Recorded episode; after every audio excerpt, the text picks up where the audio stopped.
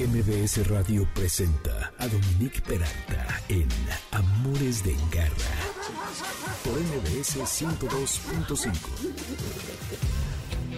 Felt so the same. Boom, boom, boom, boom. Gonna shoot you right down off of your feet.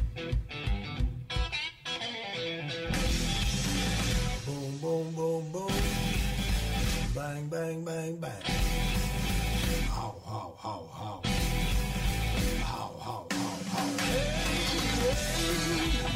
Boom Boom, Big Head Todd and the Monsters. Esto es Amores de Garra en un lugar en donde, no sé a ustedes, pero a mí me encanta el blues y todo lo que tenga que ver con este tipo de música. Y además es en este ánimo que hoy que es sábado 5 de junio, imagínense ya que ya estamos a mitad del año, empezamos este programa que se llama Amores de Garra. Hoy tengo temas, como siempre, la verdad, no es por nada, pero buenísimos y que son acerca de los siguientes puntos. Fíjense. Primero, voy a hablar acerca de unos seres que son muy importantes en nuestro mundo sin los cuales no comeríamos, así de fácil. Y si paran bien la oreja, van a oír atrás un zumbido que son las abejitas, porque mi primera invitada, que es la doctora Adriana Vélez de Abeja Negra, está ahorita vía telefónica allí con unas abejitas y ya verán por qué es tan importante preservarlas. Luego, todos los que aman a los gatos van a estar felices de saber que existe un lugar dedicado a ellos para aprender todo acerca de los felinos. Viene Armin Frehoff de Royal Canin a hablarnos acerca de The Cat House, un lugar virtual en donde está toda la información acerca de los felinos que ustedes quieren, quieren y necesitan saber. Y vamos a cerrar con un tema muy interesante. Si les gustan los programas de CSI, sepan que existe la veterinaria forense y la doctora Jimena Bori nos va a platicar al respecto. Y van a ver para qué es útil. Entre ello puede ser resolver crímenes humanos, pero también cuestiones ambientales. La doctora Jimena Bori es quien nos va a platicar. Mañana tenemos una transmisión especial de elecciones, elecciones 2021, tú decides y va a iniciar a las 6 de la tarde con Manuel López San Martín y Juan Manuel Jiménez. Y de 8 a 11 de la noche, Luis Cárdenas con Pamela Cerdeira. No se lo pierdan. Nuestras redes son Dominique Peralta, MBS 1025, Amores Garra en Twitter y Amores de Garra en Instagram y Facebook. El lunes se encuentran el podcast en mbsnoticias.com, en Himalaya y todas las repartidoras de este tipo de contenido. Rescate de Garra. Les decía, Garra Escuchas, que de los seres más importantes en el mundo son las abejas. ¿Y por qué? Porque son los polinizadores, ahora Adriana me va a corregir, más importantes, sino de los más importantes del mundo, gracias a los cuales podemos comer muchísimas de las cosas como fruta, hortalizas y otras cuestiones que nos va a platicar la doctora Belis. Y está conmigo ella, que es de abeja negra y que saben que pues hay personas que se dedican a preservar a estos animales. Ella cuenta con más de cuatro años de experiencia en reubicación y rescate de enjambres en zonas urbanas y ocho años el área apícola. Y como parte de su especialización, realizó su tesina en la empresa Miel Norteña, que es una de las de polinización más grandes del país. Formó parte del Comité Sistema Producto Apícola del Distrito Federal como facilitadora y posteriormente tomó el cargo de coordinadora del Programa Nacional para el Control de la Abeja Africana en la Ciudad de México con Zagarpa. Para el año 2018 ya puso en marcha su propia empresa que se llama Abeja Negra SOS y que es de lo que hoy vamos a hablar. Adriana, bienvenida. Gracias que estás aquí con nosotros y tus abejas en Amores de Garra.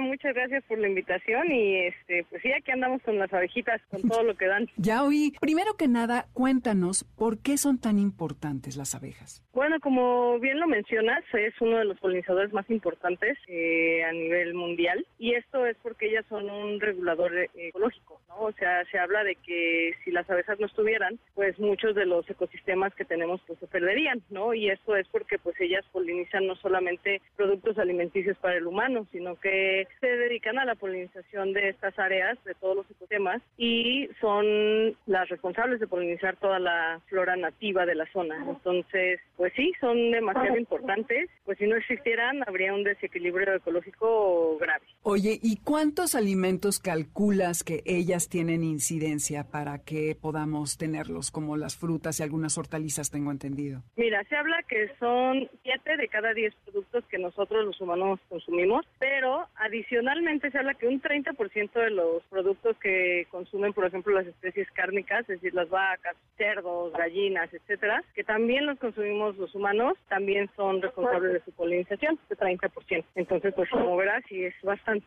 No, bueno, 7 de 10 es muchísimo, imagínate. Nos vamos a morir de hambre si es que ellas desaparecen, que ahorita hay un problema importante. ¿Qué es lo que está pasando, Adriana? Pues sí, efectivamente, Rita, lo que... Mira, nosotros nos dedicamos a una especie que se llama apis melífera, ¿vale? La apis melífera es que la abeja que comúnmente vemos pues en los jardines, en los parques y demás, ¿no? Y la abeja que está en peligro de extinción son unas abejas que se conocen como nativas. Son las abejas, pues las más conocidas son las meliponas, que están en el sureste de nuestro país, y ellas son las que están en peligro de extinción. Están en peligro porque pues nos estamos acabando su ecosistema, ¿no? O sea, cada vez destruimos más las áreas donde ellas están. Y en el caso de las apis melífera, que es la que nos afecta a nosotros aquí en ciudad, realmente no es como tal un, están en peligro de extinción, pero sí está bajando su población. Pero su problemática es totalmente diferente a las nativas. Las nativas es por pérdida de entorno, las abejas apis melífera es porque aparte de la pérdida de entorno, hay muchos usos de pesticidas y agroquímicos en campo. Entonces están perdiendo población, están muriendo más o menos un 30% anual de abejas de este tipo. Y es por el uso indiscriminado de pesticidas, básicamente. Oye, ¿cuáles son los pesticidas? Creo que tendríamos que hacer una campaña. Sí sabemos todos que hay este problema y muchas de las campañas lo que dicen es que hay que poner jardines polinizadores en nuestras balcones, jardines, terrazas, patios. Pero creo que es muy importante que sepamos cuáles son los componentes de los pesticidas que son justamente los que están acabando con las abejas. Que hay unos que tengo entendido también que están prohibidos en Estados Unidos y en otros países, pero que en México continuamos utilizando y que no solamente son terribles para los insectos y para los animales, sino también para los humanos. ¿Cuáles nos tendrías que señalar como muy importantes? Mira, el más importante, el que ha causado más pérdidas es el glifosato. El glifosato. Y, y el otro son las piretrinas. Hay muchísimos, hay muchísimos y realmente en México, como bien dices, o sea, todo está permitido. O sea, si tú vas al súper vas a encontrar estas latitas que dicen ser maravillosas para la eliminación de, de insectos y hay de todos los colores, ya sabes. Y estos están prohibidos en la Unión Europea y Estados Unidos justamente porque se ha encontrado eh, una relación con desarrollo de enfermedades graves, ¿no? Inclusive el cáncer es uno de los más complicados. Entonces en México todavía vendemos muchos pesticidas y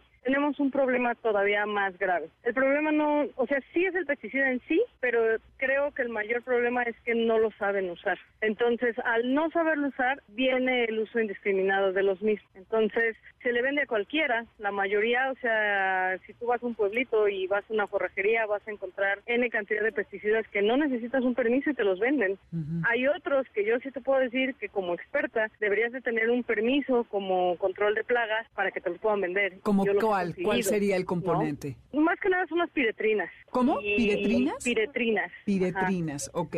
Y te las venden sin el permiso y entonces es como, ok, o sea, nosotros lo hemos hecho como un experimento y dices, vale, ¿no? O sea, aquí vamos mal porque cualquiera podría tener acceso, uno. Y dos, es lo que te digo, o sea, realmente no hay una capacitación para poder utilizarlos de una manera, o sea, si ya los van a usar, pues dices, por lo menos que los usen de la manera debe. correcta. Así es. Y no, y ves a muchas personas que son campesinas que se los venden y que los aplican y que no usan ni siquiera ropa de protección y que han llegado a tener problemas en piel, en vías respiratorias. Entonces, el problema ya no nada más empieza con las abejas, de todas las que matan con estos productos, sino también ya el humano y lo sigue haciendo. Y la cadena va más allá, ¿no? O sea, ya no es la abeja que está en el campo, ya no es el productor o el agricultor que está aplicando el producto, sino que todo eso que vaya a producir va a llegar a manos de cualquiera de nosotros y entonces ya va a estar contaminado. Sí, entonces, exacto, sí. es una cadena, yo le hago una cadena repilante porque al final del día pocas veces sabes lo que estás consumiendo, ¿no? Sí, exactamente. Hay que hacer conciencia y además también este tema, por ejemplo, en la ciudad de que si ves tres hormigas ya quieres acabar con ellas y les echas unas cosas que son altamente venenosas, igual que a un pobre alacrán. En fin, no tenemos una empatía con el medio ambiente. Yo no digo que quiera salvar a todo el mundo, que a mí me encantaría,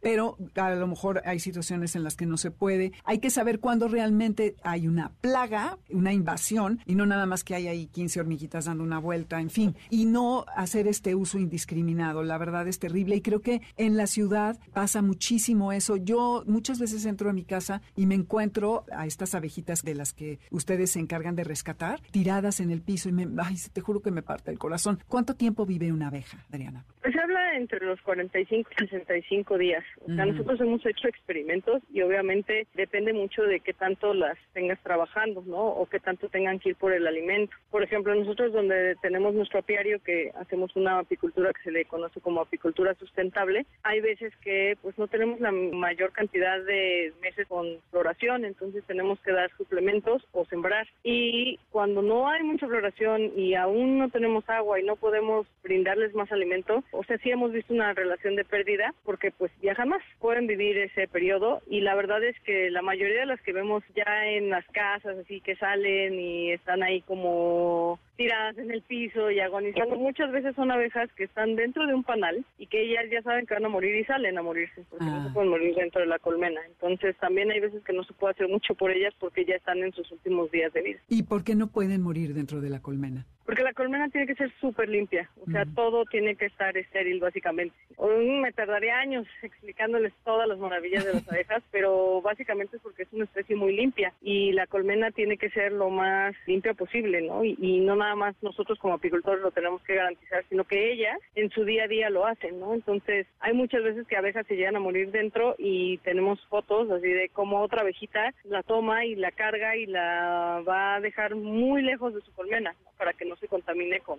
con la mortandad. Qué maravilla, qué, qué sabiduría y qué sabia es la naturaleza. Ahí escucho a una abejita. Oye, bueno, y ahora vamos a la parte de qué es lo que podemos hacer, porque Abeja Negra SOS es una organización que se dedica al rescate y, por ejemplo, si yo me encuentro un panal en un árbol, obviamente lo último, eh, Garra, escuchas que hay que hacer es ir por la escoba, darles de palos, porque primero se exponen a que un ataque, luego, segundo, no ir por insecticidas, sino marcarles a ustedes. Hay otras asociaciones y creo que están topadas. Entonces, ¿qué es lo que ustedes hacen y cómo la gente puede recurrir a ustedes para manejar estos panales que encontramos en nuestras casas, en una cornisa, en fin? Sí, mira, pues nosotros básicamente, nosotros somos una empresa, entonces el primer paso es antes de cualquier cosa que te encuentras, es no acercarte a la zona, tomar fotografías de lejos, ¿no? Sin ponerte en riesgo y ponerte en contacto con nosotros vía WhatsApp. Esas fotografías nos las tienen que mandar de preferencia video porque pues así nosotros podemos darnos una idea de la situación. Y con eso podemos saber si son viables o no. Y eso es muy importante porque hay veces que la gente no entiende, ¿no? Y nos dice, no, no me quieres atender, ¿no?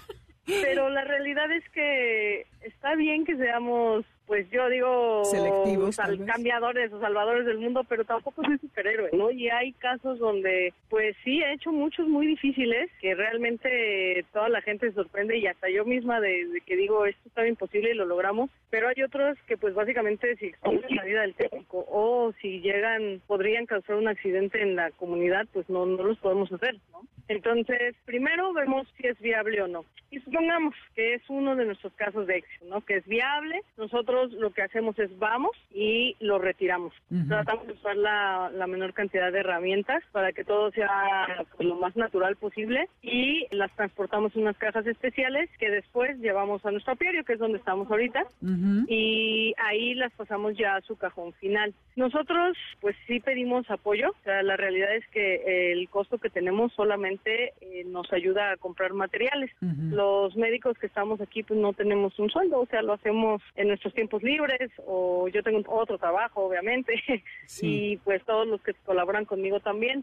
Entonces sí es importante que pues la gente entienda, ¿no? Porque muchas veces dicen, no, ¿cómo que, que nos vas a cobrar? Pues sí, pero bomberos los va a matar. ¿sabes? Exacto, Y exacto. entonces dices, sí, no te van a cobrar, pero se van a morir cientos, ¿no? hay, hay colmenas que son tan grandes que podemos hablar de miles de abejas Y nosotros, eh, la realidad es que solo te pedimos un cajón, que eso eh, creo que es justo, ¿no? O sea, creo que la vida tiene que ser justa. O sea, yo te estoy ayudando, tú estás ayudando a las abejas y a la vez ambos partes, ¿no? Tanto abeja negra como el usuario, pues las ayuda con una caja final, ¿no? Que es a donde llegan. Y ya después de aquí tenemos un programa que es como un programa social, donde vamos dando estas abejas a algunos apicultores de la zona. Antes las dábamos solamente así el enjambre, pero ahora ya estamos pensando ya en algo como con mejoras genéticas para que pues también estas abejitas pues crezcan en población y seleccionemos ciertas características que, para nosotros son viables. Sí, para que sean más resilientes, ¿no? Exacto. Y entonces así cuando lleguen a su nuevo hogar, pues ya sean unas abejas totalmente pues diferentes, ¿no? O sea, que ya pues sí, o sea, básicamente que tengan pues ciertas características que también le beneficien a otras personas, ¿no? Llámese apicultores. Ok, oye, y lo que decías que no es viable, ¿cuándo no es viable llevarte un panal? Cuando llega a poner en riesgo a mis técnicos o a mí, que por ejemplo normalmente son los rescates de altura, hacemos rescates de más de 70 metros, y así tenemos un personal capacitado, tiene más o menos esa, ese rango de altura, pero hay otros que son de difícil acceso, ya sea porque no hay donde anclarse para colgarse o porque están, por ejemplo, cerca de un hospital o cerca de escuelas o en una escuela o en un hospital, cuando ponen en riesgo a mucha gente, ¿sabes? Por ejemplo, hay algunos casos en parques que son parques demasiado concurridos y ahí es otra. También me gustaría mencionar esto porque pues yo sé que estos medios para eso son, ¿no? O sea, cuando ven una cinta amarilla o una cinta roja que diga peligro o precaución, pues respétenla porque en serio no sabes qué hay detrás de esa cinta o por qué la pusieron. Y puede ser algo tan simple como un hoyo o puede ser algo tan complicado como que estamos trabajando con abejas y pues ellas vuelan. Al final del día no es como que yo las pueda controlar en una sola zona, ¿no? Y entonces llegan a picar a la gente típico que estamos trabajando y nos toman fotos. O sea, yo entiendo que llamamos la atención, pero pues también siempre hay que ser precavidos. Entonces, esos son los dos principales que son complicados de trabajar. Entre paredes nos cuesta más trabajo, algunos casos son viables, otros no. ¿Por qué? Porque pues tenemos que dejar una caja y hay alcaldías donde no está permitido, entonces también tenemos que analizar eso. Y creo que de ahí en fuera en realidad serían esas tres situaciones por las que no podríamos atenderlos. Y entre árboles, porque no nos permiten hacerles cortes a los árboles. O sea, es muy difícil que nos dejen porque la única forma es poner una caja para hacer el corte y ni una ni otra es viable porque normalmente los árboles están en parques. Entonces, pues no hay forma. O sea, la verdad es que es muy complicado y hay algunos que sí lo hemos logrado, pero necesitamos mucho apoyo de las alcaldías que podamos coordinar de una manera correcta. Exacto, pues sí, no siempre, no siempre están disponibles. Adriana, se nos terminó el tiempo, no sabes qué maravilla de plática.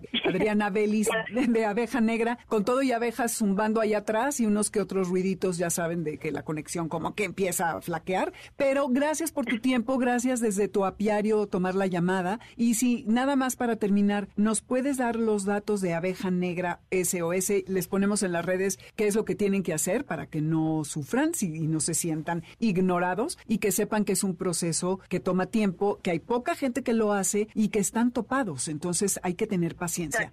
Nosotros nos tardamos en promedio de no más de dos días en atención, pero tengan paciencia. La verdad es que sí, este, gracias por tomar eso, ese punto. Y nuestras redes son Abeja Negra SOS, eso es importante, siempre búsquenlo con el SOS. Y nuestro número de telefónico es el 55 12 97 49 78. Y ahí mismo pueden mandar vía WhatsApp todos sus datos. Se les pide nombre, dirección, teléfono y fotografías del enjambre para que podamos empezar a hacer el diagnóstico y empiece el proceso que no tarda más de dos, tres días. Maravilloso. Muchísimas gracias, Adriana. Y felicidades por su labor. Muchas gracias. Nos vamos a un corte. Esto que escuchan es India Jordan. Se llama And Groove. Esto es Amores de Garra. Yo soy Dominique Peralta. Y volvemos después del corte para hablar acerca de The Cat House. No se vayan.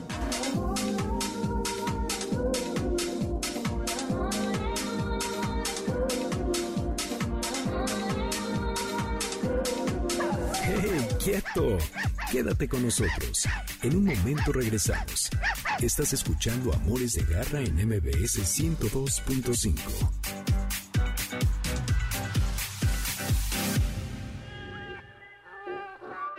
Continuamos en Amores de Garra con Dominique Peralta en MBS 102.5. ¿Sabes dónde está tu gato? Regresamos. MBS 102.5. I love my kitty cat, yes I do. I love my kitty cat, oh I do. And all I want to do is to give her lots of love, give her lots of love and a kiss and a hug. I love my kitty cat, yes I do. I love my kitty cat, oh I do. And all I want to do is to feed her lots of treats, feed her lots of treats and kiss her little feet. Esto tan simpático que están escuchando se llama I Love My Kitty Cat de Parry Grip. Esto es Amores de Garra por el 102.5 FM y ya saben que nuestras redes son Dominique Peralt y MBS 102.5 y Amores Garra en Twitter y Amores de Garra en Instagram y Facebook al igual que el MBS 102.5. En línea estamos en la aplicación y el lunes van a poder encontrar el podcast de este programa y de todo lo que hemos estado poniendo a lo largo de dos años en la plataforma de Himalaya en MBS mbsnoticias.com y por supuesto que en todas las repartidoras de todo este tipo de contenido allí nos van a encontrar. Manada de garra.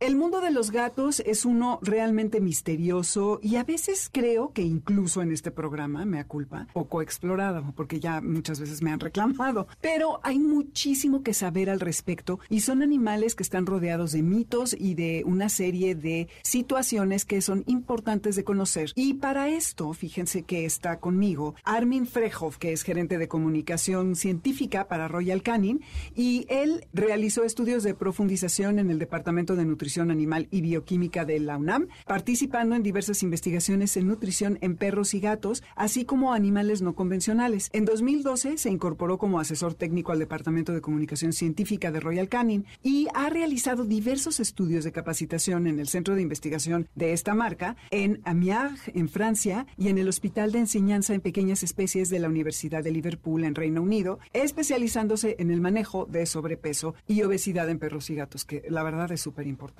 Porque bueno, hay hoy en día y creo que en la pandemia no nada más los dueños, sino también los animales sufrieron un poco de esta situación. Pero otro día, si quieres, hablamos de eso. Y hoy vienes porque quiero que nos platiques acerca de este increíble proyecto que inauguró Royal Canin en abril de este año, el 29 de abril, y que se llama The Cat House, que es una experiencia virtual y que cuéntanos por qué y de qué se trata. Claro que sí, muchas gracias, Dominic, por la invitación. Eh, antes de hablar de lleno de la Cat House, hay que entender qué es Royal Canin. ¿no? Royal Canin nació en 1968, fue fundada por un médico veterinario que tenía una visión. Esa visión es proveer esa salud a perros y gatos a través de la nutrición. Entonces llevamos más de 50 años realmente trabajando en Royal Canin para que la nutrición de perros y gatos sea su primer medicina. Y de ahí que tenemos esa especialización y ese entendimiento profundo de las necesidades de perros y gatos para poder proveerles la nutrición más específica en el mundo. Entonces sabiendo esto podemos hablar ya de Cat House. Es una iniciativa de Royal Canin que justamente para con nuestra creencia de que el mundo, eh, los perros y gatos hacen un mundo mejor para los humanos, nosotros queremos hacer un mundo mejor para ellos. Y esta iniciativa justamente nos permite o nos ayuda a lograr ese objetivo, hacer un mundo mejor en este caso para los gatos. Como bien lo mencionaste, hay, hay muchos mitos, mucho escepticismo alrededor de los gatos. Estos son mitos y son es información que van a ir explorando. Esta Cat House, como su nombre lo dice, es una casa virtual, es un entorno virtual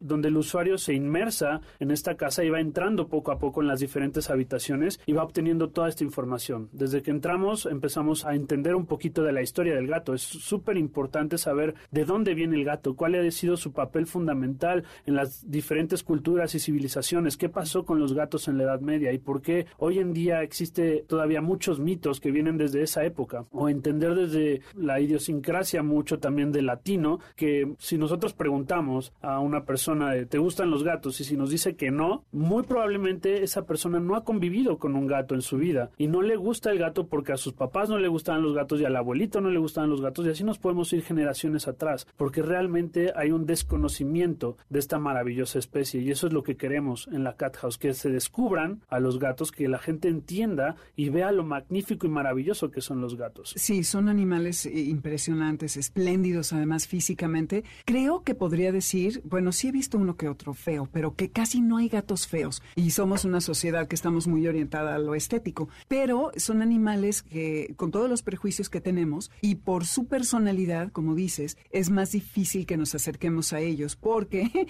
por ahí hasta hay varios memes y todo que dicen que ellos no tienen dueños y no tienen esclavos. Y bueno, una bola de... Entonces está padrísimo poder entrar a un lugar donde se junte toda la información para que nos sensibilicemos. Y bien que quien dice que no le gusta un gato es porque no ha convivido con ellos. Y creo que es bien importante dejarse casi que seducir por estos animales porque realmente son adorables. Sí son mucho más independientes, no tienes este rollo del ego que tenemos con los perros, que eres su universo lo más importante, porque los gatos se dan el lujo de escoger y elegir a qué hora quieren estar contigo y qué hacer, ¿no? Pero la verdad que increíble que Royal Canin haya hecho esta iniciativa. Ahora, ¿cómo es que funciona? Es obviamente The, Cat House, la encuentran en internet como The Cat House de Royal Canin. ¿Y cómo funciona? ¿Qué podemos esperar encontrar allí? Yo como usuario, hazte cuenta que yo sí tengo gatos, vamos a hablar primero de los que sí tienen gatos y ahorita vemos a los que no tienen gatos. Yo tengo gatos y quiero saber, por ejemplo, lo que decías de la alimentación, que como bien dices, somos lo que comemos, igual que los animales, ¿no? Entonces, ¿qué hago? ¿Para dónde me dirijo? Así es. La Cat House la pueden encontrar ya sea en la página web o en Instagram de Real Canin. Es Real Canin México. Entonces pueden ingresar tanto a la página web de Real Canin o como al Instagram y ahí van a encontrar The Cat House. Simplemente es accesar a un link, ya sea en una tableta, celular o computadora, y ya van a poder ir navegando. Entran a este espacio virtual y es como si fuera una casa realmente. Es una casa virtual donde vamos a ir entrando en cada habitación y nos va a ir diciendo diferentes cosas. En la entrada está la historia, ya lo mencioné. Luego podemos pasar a diferentes a la sala, a recámaras, a la cocina y en cada lugar va a haber diferente tipo de información. Por ejemplo, en la sala vamos a hablar de las necesidades ambientales de los gatos, porque las, los departamentos, las casas están hechas para humanos. Si nosotros no le proporcionamos un ambiente estimulante a ese gato, pues el gato en lugar de dormir las 16, 18 horas que duerme normalmente al día, va a dormir 20, va a dormir 22 horas al día y eso hace que después esos gatos sean obesos o tengan sobrepeso. También si cuando llegamos a la cocina vamos a encontrar ya qué son los nutrientes, cuál es la diferencia entre un nutriente y un ingrediente,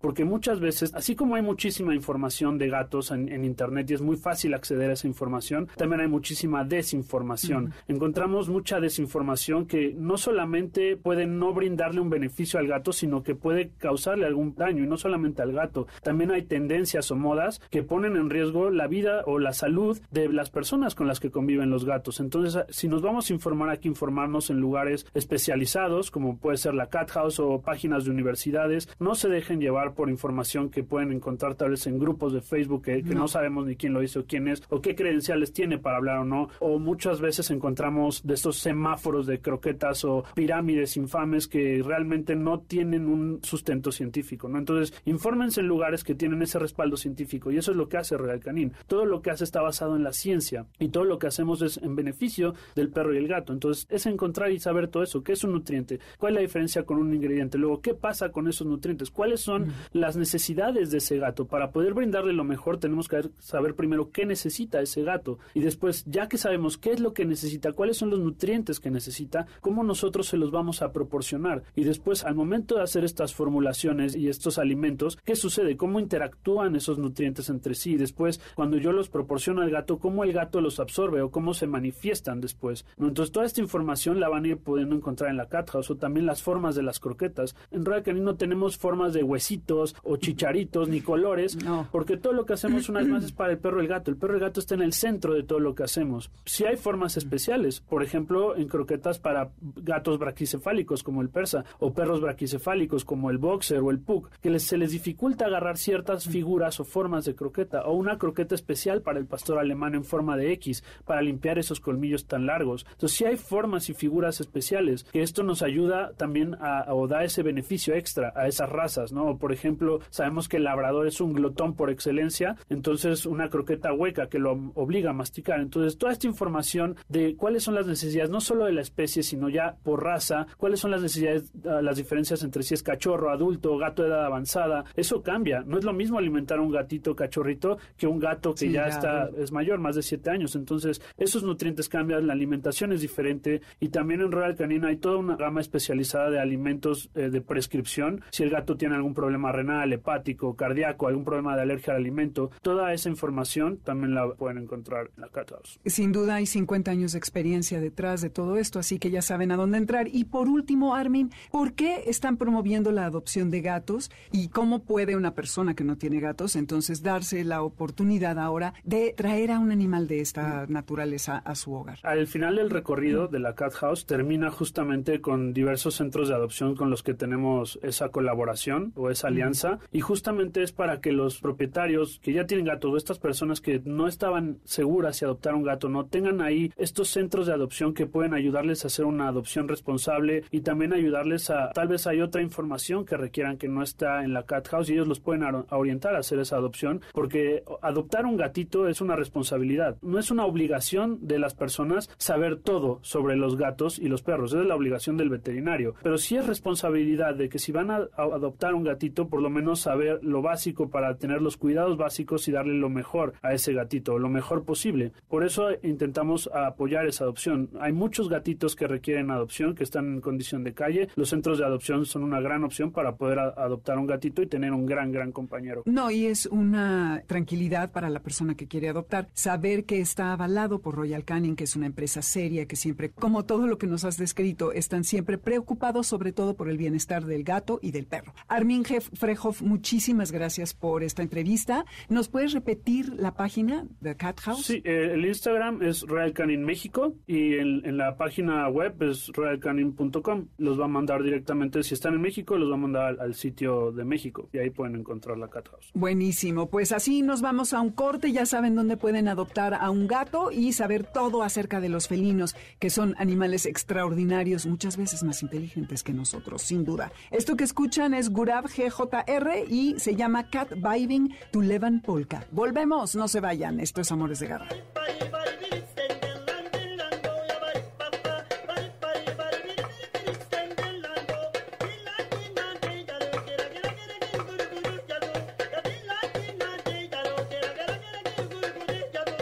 ¡Hey, quieto! Quédate con nosotros. En un momento regresamos. Estás escuchando Amores de Garra en MBS 102.5.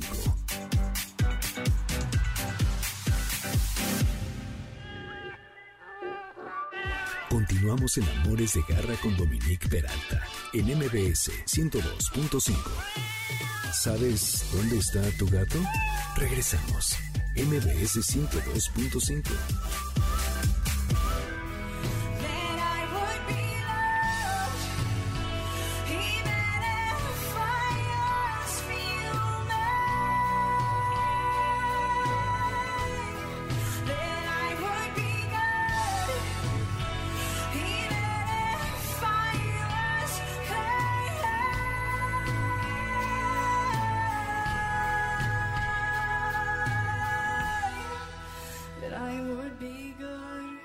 That I Would Be Good se llama esto de Alanis Morissette y abre este tercer y último bloque de Amores de Garra porque vamos a platicar acerca de lo que es la veterinaria forense y cómo es importante que nosotros como ciudadanos denunciemos lo que sucede eh, con los animales en nuestro entorno. Esto es Amores de Garra, nuestras redes se acordarán que son Dominique Peralt y MBS 1025 y Amores Garra en Twitter y Amores de Garra en Facebook e Instagram en mbsnoticias.com. El lunes pueden escuchar el podcast y ya se queda allí, al igual que en la plataforma Himalaya y en todas las repartidoras de contenidos de esta naturaleza.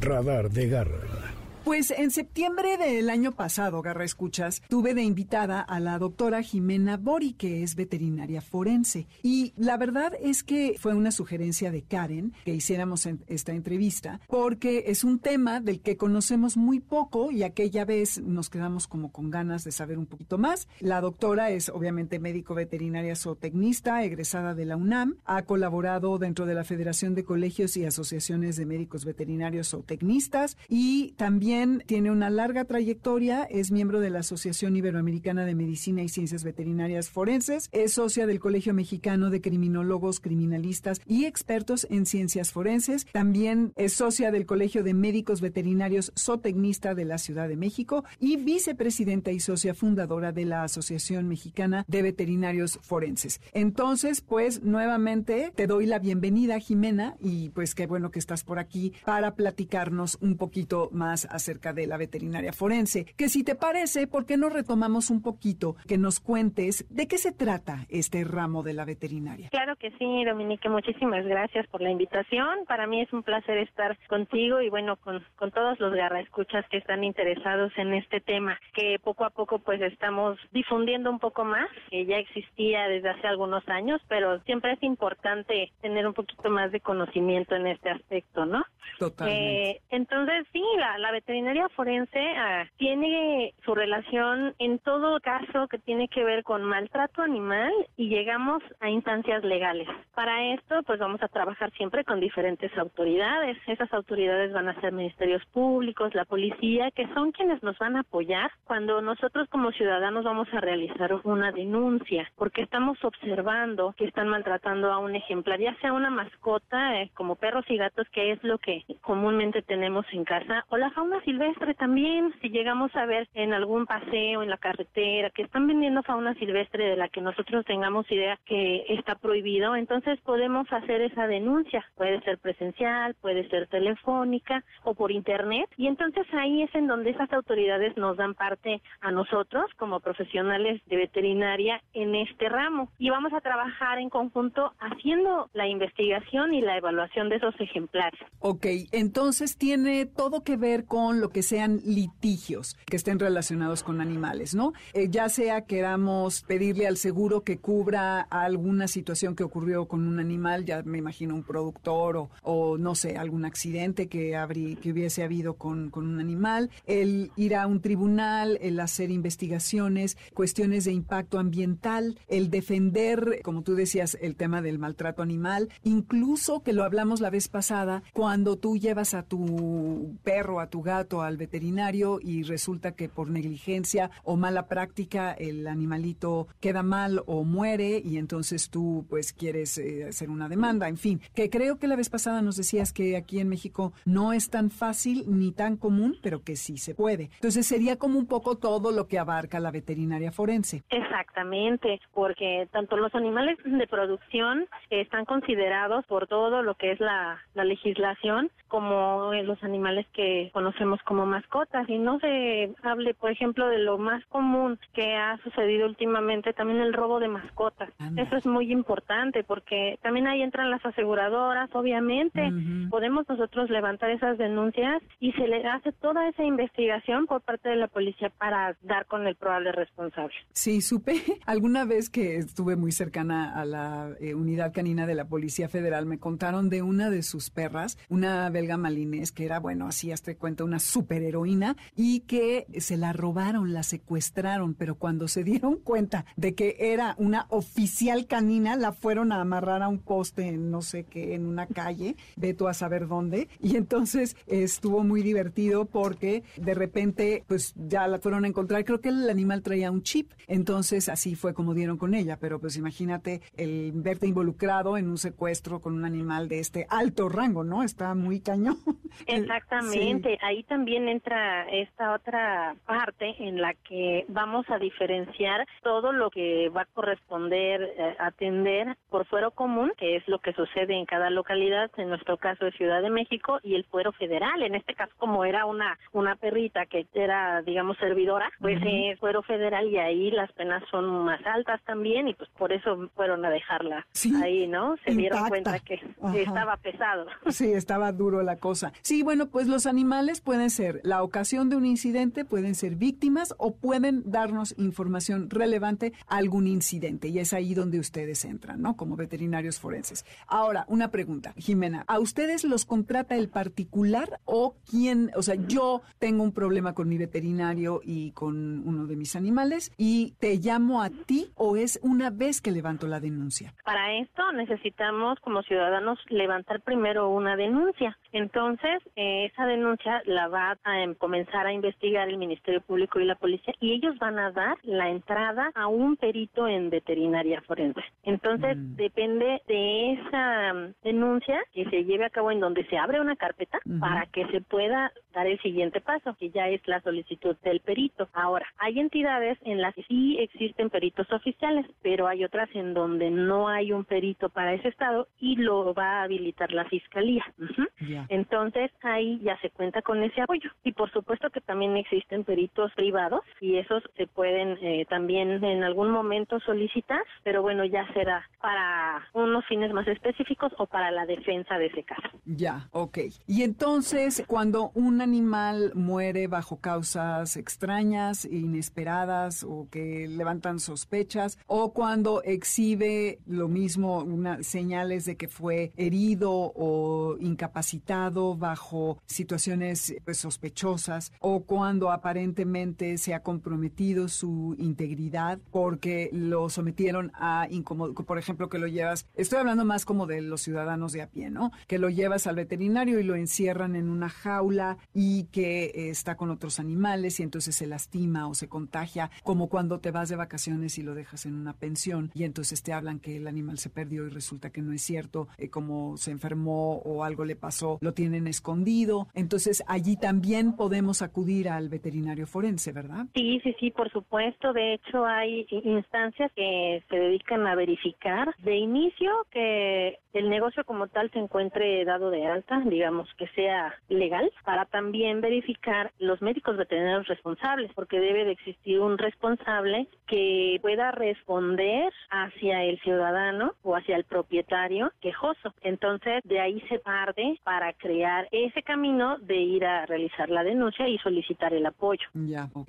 Wow. Este, sí, es muy amplio el campo. Oye, ¿y nos podrías contar alguna anécdota, algún caso que te haya llamado particularmente la atención, que sea memorable, que quieras compartirnos, Jimena? Bueno, pues sí hay, hay varios casos en donde se ha realizado la denuncia, sin embargo, apenas se ha llevado a cabo uno con bastante éxito, en donde se logró realizar una investigación exhaustiva y poder llevar a cabo una condena. Era un, un animalito, un pitbull que sufría maltrato justamente por el tema de peleas de perros. Entonces se realiza la denuncia, se atiende por parte de las autoridades, se envía al perito y realizan la inspección del domicilio. Obviamente, pues no querían salir a, a testificar porque da miedo. Muchas veces es ese desconocimiento que nos da temor para poder nosotros ayudar a ofrecer esas pruebas que van a ayudar a que se eh, procure la justicia. Entonces se realizó la investigación, no fue un solo día, fueron varios días. Es importante también quien vaya a realizar un proceso de denuncia esté consciente que esto va a llevar un trabajo de semanas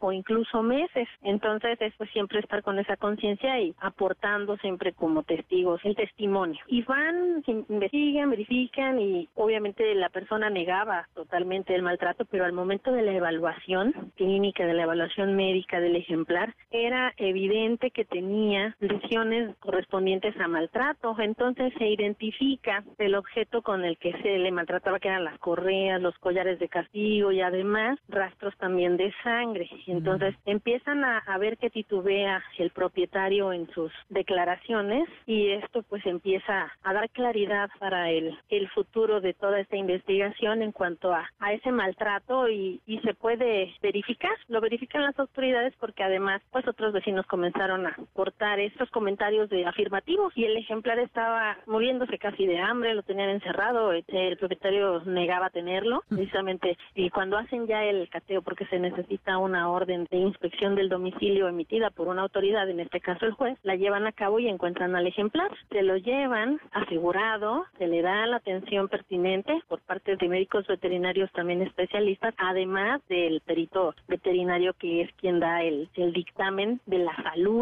de cómo se encuentra ese ejemplar y es así como se aportaron esas pruebas para poder ofrecerlas a la autoridad y que el juez pudiera decidir y en ese momento dictar una sentencia. Ándale. Wow. Pero nos damos cuenta que es todo un proceso largo y que a veces empezamos a dudar en ese camino y decimos, no, pues ya que se quede así. No, no, no, aquí es invitar a la sociedad a que gracias a este caso que fue exitoso, se dictó sentencia de, pues sí, de cárcel a esa persona, entonces fue exitoso y eso es un ejemplo de un trabajo bien hecho en donde pues como ciudadanía ya podemos confiar en que se está haciendo las cosas bien. No, y, y es eh, importante porque las leyes en México son extraordinarias, nada más que no se llevan a cabo. Y está bien saber como ciudadanía que el proceso es largo, es engorroso, es incómodo, pero que hay que procurar seguirlo para que de veras se logre algo de todo lo que tantas personas trabajan para garantizarle el bienestar a los animales y que nosotros a la mitad del camino no tiremos la toalla. Oye, ¿y tienes algo? Digo, aquí la morbosa, ¿eh? Pero bueno, algún caso igual exitoso o que del que te hayas quedado frustrada porque justamente no se terminó por, por miedo, por incomodidad, por lo que tú me digas? Sí, hay, hay otros casos que son muy interesantes. Sin embargo, así como lo vemos en mascotas, en perros y gatos, que es lo que más se da en ciudad, es importante hablar de la fauna silvestre. En una ocasión, eh, también trabajando, se recibe una denuncia en donde dicen pues es que ahí hay una hielera este, y dicen que están vendiendo carne de, de animales exóticos, ¿no? Entonces, ah, bueno, pues es lo que ofrecía cierto restaurante como Uf. algo llamativo, ajá, para tener muchísimo más éxito y obviamente ganar más ingresos. Entonces, la duda era pues de qué es la carne. Entonces, ya se, se llama para atender esa solicitud, vamos en compañía de autoridades y empezamos a hacer esa misma investigación, a preguntar, a revisar y se identifica un cadáver de cocodrilo. Entonces, se presumía que era carne de cocodrilo. Se manda a revisar y nos damos cuenta que en efecto muchas veces algunos lugares lo que hacen es lucrar con esa fauna silvestre con tal de tener unos centavos más. Y ahí es en donde se me hace injusto y, y sí radica esa frustración. Eh, la verdad es que la investigación fue bastante larga, fue exhaustiva y también un dato interesante, a veces quien denuncia es un turista, no es la gente de aquí, no somos nosotros quienes valoremos esta biodiversidad. Y esa es también la invitación a que nosotros como mexicanos pues nos demos cuenta de todo ese valor que tenemos en cuanto a fauna silvestre y ecología para también cuidarla. Claro, porque es parte de nuestro patrimonio. Tenemos que hacer conciencia y definitivamente buscar cómo preservarla, ¿no? Y no fomentar el consumo ilegal de estas especies, que como te decía, es frustrante ver cómo hay tantas leyes que no, no se llevan a cabo. Ay, Jimena, pues, este, no sé, ¿tienes alguna otra anécdota, este, que nos quieras contar? Sí, pues eh, digo, la verdad hay muchísimas. Y las más comunes eh, son también cuando a lo mejor vamos a algún lugar y nos dicen que tomarte la foto con algún animalito, ¿no? Mm, De fauna silvestre o tipo de los que vemos en el zoológico. A todos nos emociona, pero en este otro caso era igual un, un restaurante, un tipo lugar donde ofrecían hospedaje y también comida, en donde tenían un pequeño jaguar ahí y un mono. Uf. Entonces, la pregunta es, bueno, ok, los tienen, pero ¿y la documentación? Ujú. Entonces ahí es en donde empiezan a surgir las dudas, las inquietudes y nuevamente alguien hace una denuncia y se empieza a hacer la investigación y, y muchas veces vamos a lugares en donde dicen, ay, pues es que voy por el voy por el tucán o voy porque está el, el mono araña y en este caso pues era esa pequeña jaguar y estuvo mucho tiempo, digamos, secuestrada, enclaustrada en una jaula porque el riesgo definitivamente sí lo, lo llegaron a prever porque pensaban los propietarios del lugar en cuanto crezca pues va a ser incontrolable. Entonces en su jaula para que no lastime a los demás. Pero aquí surge otra situación. La gente le daba de comer las Mm. sobras que tenía en la mesa y Mm. entonces todo eso son cosas que iban empeorando la salud del ejemplar. Al momento que, que mandan llamar y se realiza la intervención definitivamente se ve que estaba deplorable el estado de salud, su comportamiento fue afectado y lejos de que la hayan sacado de su hábitat natural, el tenerla encerrada en un espacio tan pequeño le genera problemas a nivel de comportamiento etológicos y eso también es otro punto importante a evaluar cuando realizamos este tipo de intervenciones nosotros y lo que debemos valorar nosotros es apreciar a esos animales en su naturaleza Sí, en su y se expresen como son. Sí. No vamos a ten- querer eh, domesticar un, un felino silvestre porque no nos corresponde. Lo que nos corresponde es apreciar su belleza en libertad. En su hábitat, exacto. Así es. Ay, Jimena Alimbori, muchísimas gracias por esta toda esta información, qué interesante. ¿Dónde te puede localizar la gente para cualquier asesoría, denuncia, en fin? Claro que sí, con mucho gusto. Nosotros estamos disponibles con un número de WhatsApp. Es el 81 16 26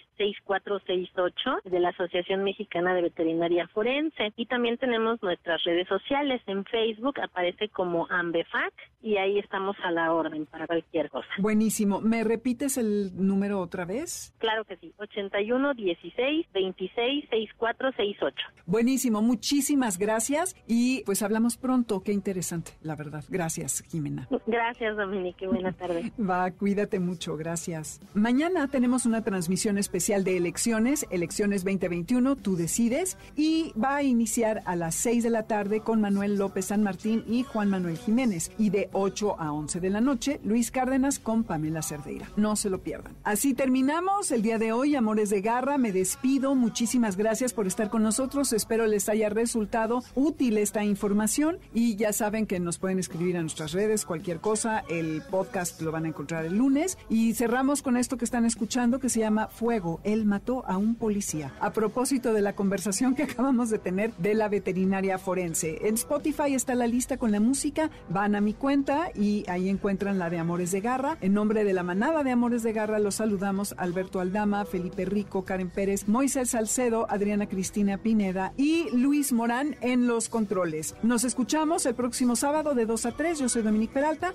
Quédense que viene Líneas Sonoras con Carlos Carranza.